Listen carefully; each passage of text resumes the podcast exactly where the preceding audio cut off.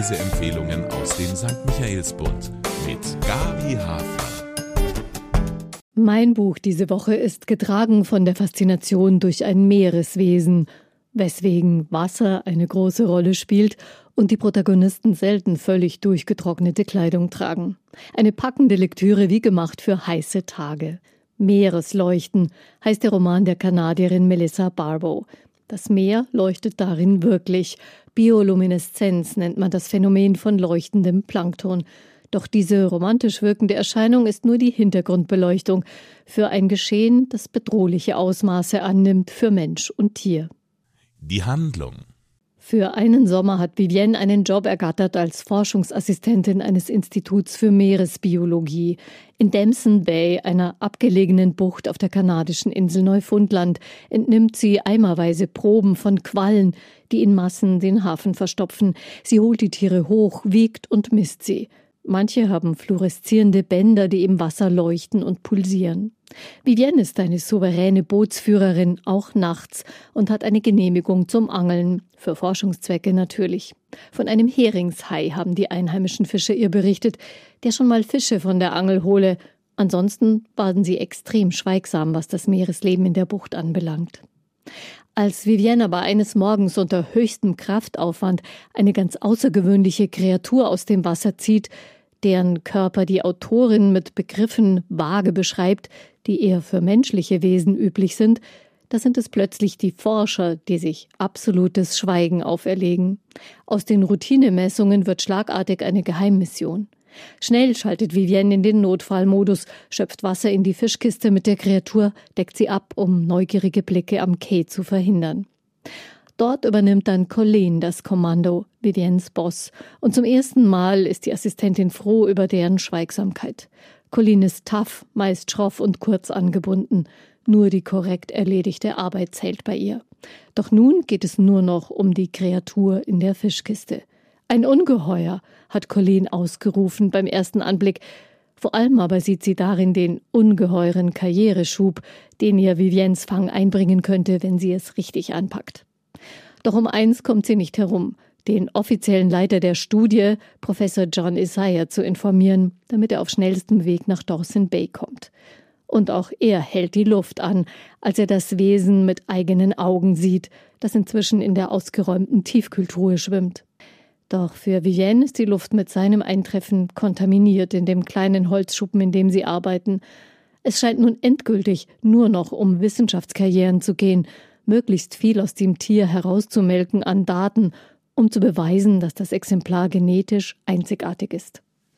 Unterdessen ist es grau geworden in dem improvisierten Aquarium, die anfangs grün und faszinierend schillernden Schuppen lösen sich langsam ab. Doch die Übergriffigkeit, die Anmaßung beschränkt sich nicht auf den Umgang mit dem Tier. Isaiah will persönlich bei Vivienne klarmachen, dass sie gefälligst zu schweigen hat über die Vorgänge im Lagerschuppen, dass ihre Art über das Wesen mit vermenschlichenden Begriffen zu sprechen völlig unangebracht ist, und er belässt es nicht bei Worten. Ein übles Manöver, das bei Vivienne einen Prozess in Gang setzt, in dem die Zeichen auf Verteidigung stehen, für sich und das Wesen in der Tiefkühltruhe, das hin und wieder zeigt, wie viel Energie noch in ihm steckt. Spannungsfaktor Während sich in dem Lagerschuppenlabor ein Drama nach dem anderen abspielt, schildert die Autorin im Kontrast dazu das mehr als geruhsame Alltagsleben in dem kleinen Nest mit sehr relaxten, geerdeten Bewohnern, eine Ruhe und Gefasstheit, die Vivienne gut tut und sie auf ihrem Weg bestärkt – Sie möchte die Kreatur einfach zurück in ihr angestammtes Element bringen, ins Meer. Unterstützer findet sie in Thomas, der kleine Jobs für das Team erledigt, und Tama, deren Mann mit Colleen laufen geht und mehr. Aber haben sie es wirklich im Kreuz, die beiden Forscher auszutricksen, die beinahe alles tun würden für ihren Nachruhm? Vielleicht gehen die beiden sich ja sogar noch gegenseitig an die Gurgel deswegen. Seit Viviennes besonderer Begegnung mit Isaiah hat sie Angst vor ihm. Einen Schuss hat er auch schon abgefeuert, wenn auch nur mit einer Betäubungspatrone für größere Tiere.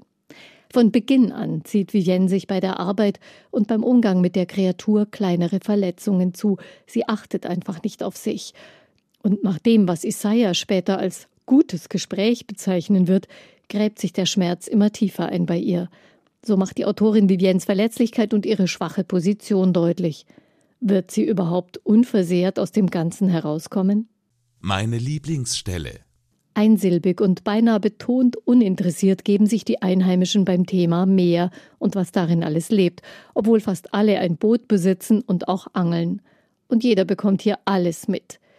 Die mehr als behelfsmäßigen Maßnahmen, um den Sensationsfang von Vivienne zu verschleiern, sollten die ausgereicht haben als Geheimhaltung in einem Ort, wo Nachbarn voneinander mitbekommen, wenn bei Tisch der Salzstreuer umfällt, so erzählen sie jedenfalls mit leichter Übertreibung, wie Thomas, der Vivienne instinktiv unterstützt und beschützt, dann reagiert, als sie ihm doch von der Kreatur erzählt, ist ein wunderbarer, menschelnder Lesemoment.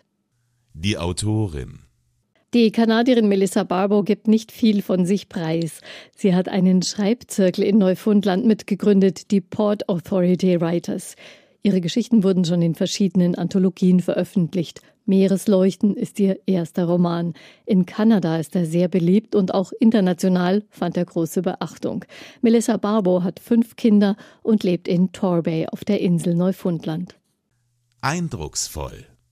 Eigentlich dachte ich, es seien vor allem das hohe Tempo, das ungewöhnliche Meereswesen und die hoch engagierten Biologinnen, die mich sofort in den Roman hineingezogen haben. Beim genauen Nachlesen entdeckte ich dann, wie fein und poetisch Melissa Barbo sprachlich gearbeitet hat.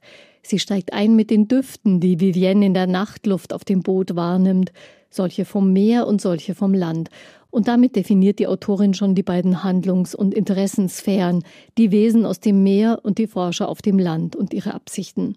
Meisterhaft lässt sie bereits auf den ersten Seiten alles anklingen, was später eine Rolle spielen wird, und bekommt damit die Leser sofort an den Angelhaken.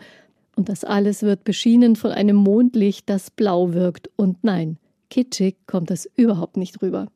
Die Autorin ist eine Naturkennerin. Sie verleiht der Natur mit ihren Worten tiefen Charakter und einen stillen Zauber. Ihr Stil unterstreicht damit die Kernfrage des Romans.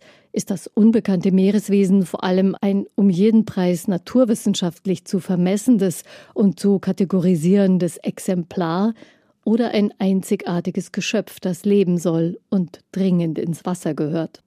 Ein Kunstgriff auch, das Wesen nicht detailgenau zu schildern, sondern an diesem Punkt eine schillernde Lücke zu lassen, die jeder Leser und jede Leserin mit Fantasie füllen kann. Fazit die Ozeane sind und bleiben eine geheimnisvolle Welt, die immer noch viele Fragezeichen aufwirft, auch in Sachen Klimawandel. Melissa Barbo spielt thematisch auf dieser Klaviatur und beginnt ihren Roman mit einem Hauch Science Fiction, dreht die Story dann leicht in Richtung Wissenschaftskrimi und Campus Novel, als der Professor ins Spiel kommt. Der Gegenpol sind die Handlungsstränge mit Menschen aus dem Ort, wie Tama, die Kaffeebetreiberin, die nicht permanent unter Hochspannung stehen. Damit erdet Barbo ihre Geschichte und lässt das lokale Wissen über die Natur einfließen, ohne zu romantisieren. Das Neufundland in Meeresleuchten ist jedenfalls ein Ort, an dem ich beim Lesen gerne verweilt habe, trotz der fragwürdigen Vorgänge in der ausgeräumten Tiefkühltruhe. Eine spannende Urlaubslektüre, die auch in wärmeren Gegenden ihre Wirkung entfaltet. Meeresleuchten von Melissa Barbow ist bei BTB erschienen. Kaufen können Sie den Roman für 15 Euro in unserer Buchhandlung Michaelsbund oder online auf michaelsbund.de.